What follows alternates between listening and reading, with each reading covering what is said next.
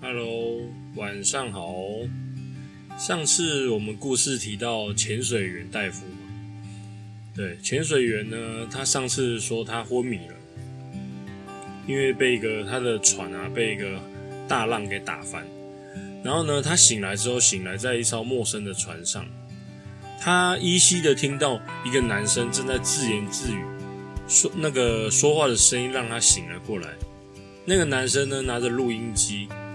他听到那个男生说：“我已经准备了三个多月，虽然时间不够用，但是我已经花光了我所有的钱。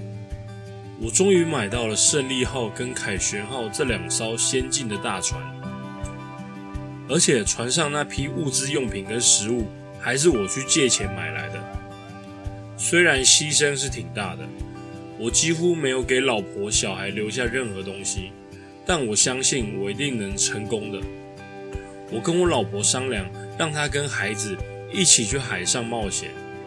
但我老婆说不忍心让那两个孩子去冒险，怕他们会受伤，所以决定留在岛上抚养那两个孩子。我猜我上辈子肯定是拯救了地球，要不然怎么会娶到这么好的妻子？我发誓，当我大富大贵发财的时候。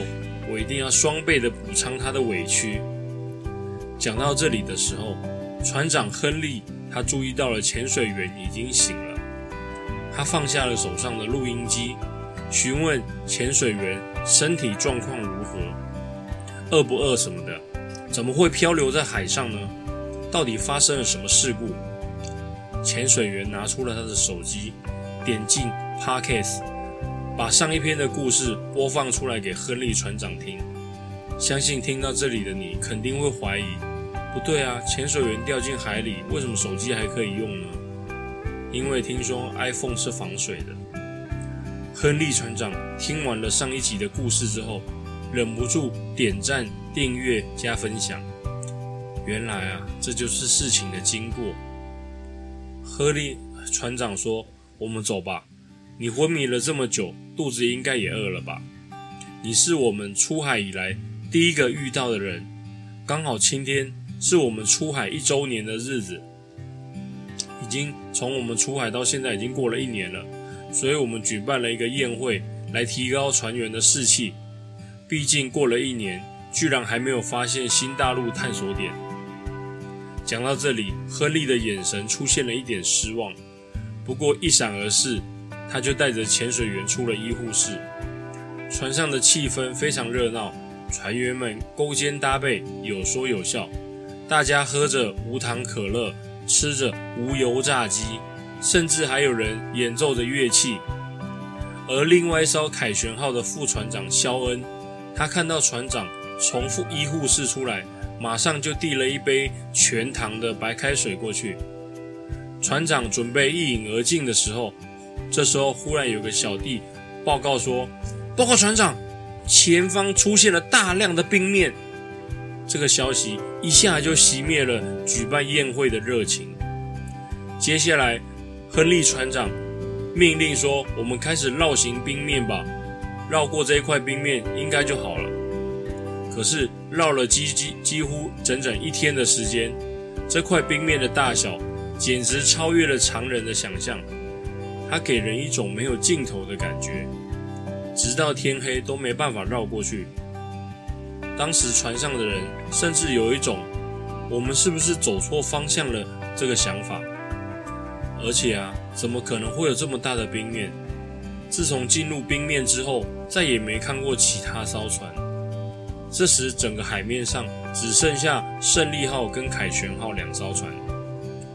船长亨利开始跟船员们讨论。我建议穿越这一片冰面，把冰块撞碎。这个提议一提出来，就遭到了大量其他船员的反对。其中反对声音最大的就是凯旋号的船长肖恩。凯旋号的船长就是肖恩，而胜利号的船长就是亨利。因为肖恩呢，他有一副大嗓门。他认为这太过冒险了，这片大型的冰面穿越难度非常大，就像是一 G 二的 BOSS 一样，没有我们没有练习过，根本打不赢啊！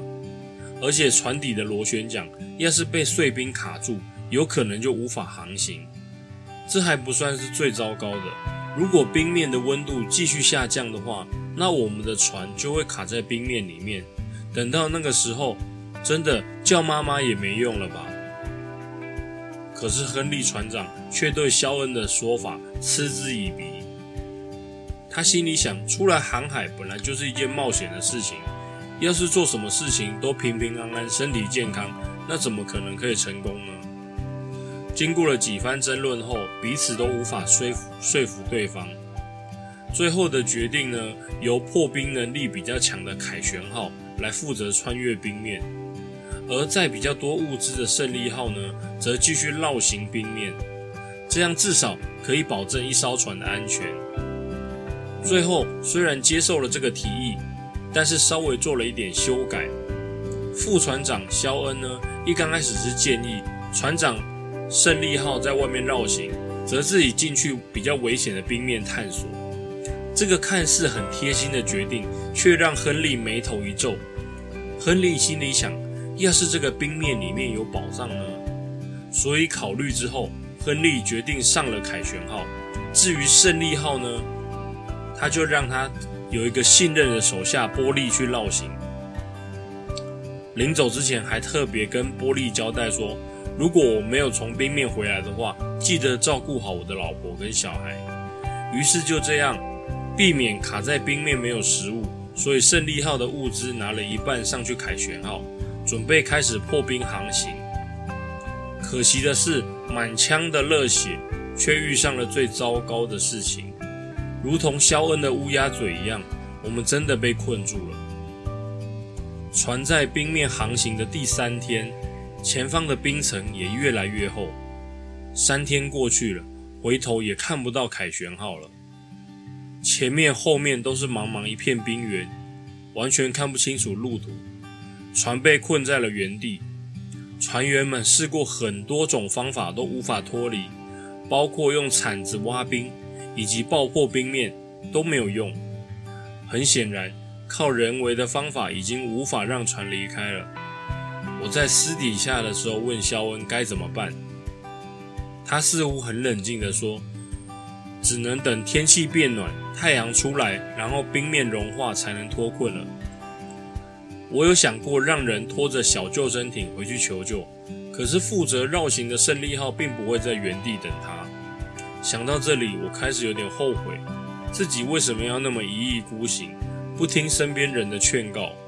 要是一刚开始我听了肖恩的话，此时的我应该还在船上享受日光浴吧。虽然食物资源的问题倒是不大，毕竟罐头食物就带了足足两年的消耗。而且船上还有淡水装置，不晓得胜利号的玻璃会不会来救援。而且，亨利看着肖恩，心里也有点愧疚，因为当初做决定的时候是他自己的原因，害得肖恩也要受苦。此时呢，听见一些船员正在旁边说悄悄话，亨利呢蹑手蹑脚的过去偷听。他想要听听看这些家伙到底在搞什么事情。既然听到了船员们都在讨论他，说出来你可能都不敢相信。船员们其中一名船员说：“我跟你说，不知道为什么，我时常快看到船长一个人在自言自语，甚至还对着空气喊‘肖恩，肖恩’什么的。我跟你讲，我们船上根本没有任何人叫做肖恩。”不知道是不是船在船上太久了出现了幻觉，还是亨利船长脑袋出了什么问题？这些话呢，让亨利听了感觉整个人都错乱了。他赶紧回到船长室，他想要要用录音机记录下这一切。为什么其他船员们不知道肖恩是谁？开什么玩笑？作为凯旋号的船员们，怎么可能不知道他们自己的船长是谁呢？咦，不对。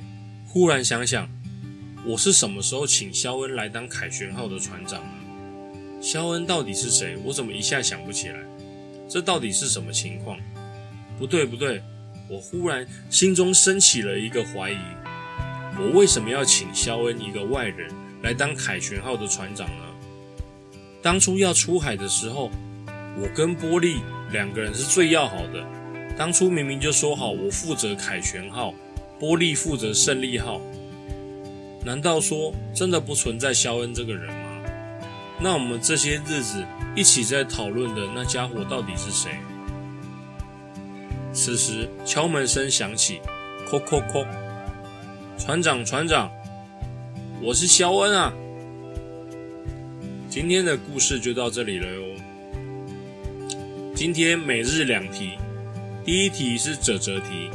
潜水员醒来后，他在船上仓库找到了大量的食物罐头，总共有九十箱，都是鲱鱼罐头。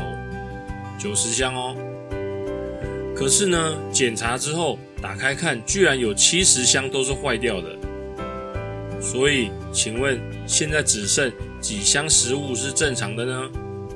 这一题是折折题。好，下一题广结题。船长亨利呢，他那时候为了要破冰面，所以他使用炮弹破坏冰面。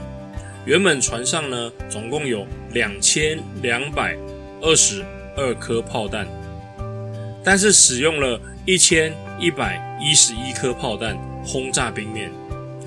那请问炮弹总共还剩几颗呢？拜拜，See you next time. See you on Friday.